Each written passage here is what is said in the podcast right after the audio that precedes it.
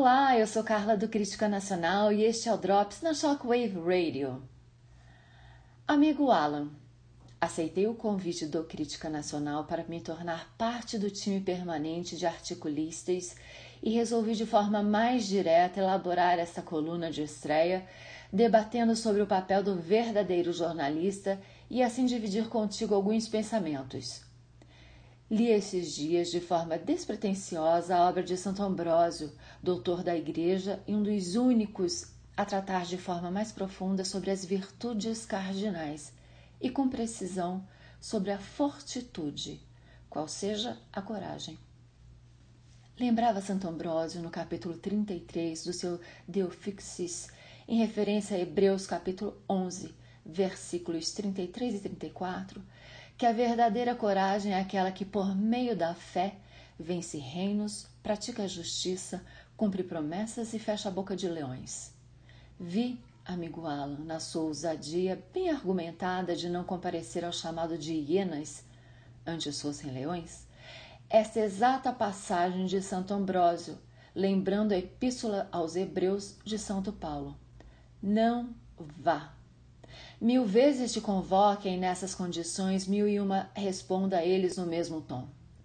Sim, eu estou contigo nesta empreitada e veja, não é de hoje. Meses atrás, franqueei entrevista à amiga Ana Paula Henkel sobre a situação drástica que essa corte marota estava metendo o país. Declarei a ela na entrevista: Não vivemos mais um estado de normalidade democrática depois que a atividade criminosa de espionagem passou a ser não só aceita, mas, sobretudo, motivação e fundamento para se perseguirem autoridades cuja função é investigar crimes. Isso foi lá em agosto do ano passado. Desde então, as coisas só pioraram. E não apenas as autoridades, mas também os jornalistas e os, e os cidadãos comuns passaram a ser alvo dessa estática togada.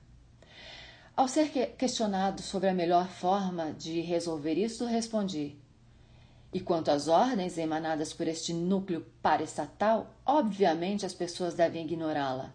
Da mesma forma que ignorariam um palhaço de circo que se veste de policial para multar motoristas que estejam dirigindo de janela aberta ou parando no sinal vermelho. Ordens absurdas não se cumprem elas devem ser ignoradas e isso não é desobediência, é o inverso, é obedecer à lei e ignorar quem as infringe. Eis que, passado um tempo, vejo você, amigo Alan, diante desta pantomima, agindo de maneira lúcida, correta e, sobretudo, corajosa, como lembra Santo Ambrósio. E aqui fechamos o contraponto. É esse mesmo papel do jornalista e não outro é o de criticar o ímpio, o injusto, o ignóbil, o rude, o grosseiro e o caricato. Não é em três linhas fazer manchete clickbait para chacotar governo cristalino e honesto e deixar passar governador que compra imprensa chapa branca e engrossa exército de escariotes atrás dos microfones. Vejo hoje em você, Alan dos Santos, uma característica que falta a inúmeros dos demais jornalistas: a coragem. Você não tem medo de errar e por isso acerta mais do que os demais. E é disso que precisamos, de alguém que enfrente os fatos de maneira destemida. O Crítica, o Crítica Nacional já lhe franqueou apoio.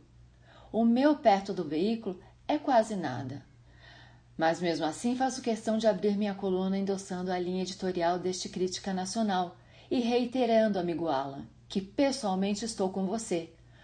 Ordens ilegais não são ordem, são arbitrariedades, e diante de arbitrariedades, os homens sérios têm o dever de agir como você agiu. Conte comigo, um grande abraço, Evandro Pontes.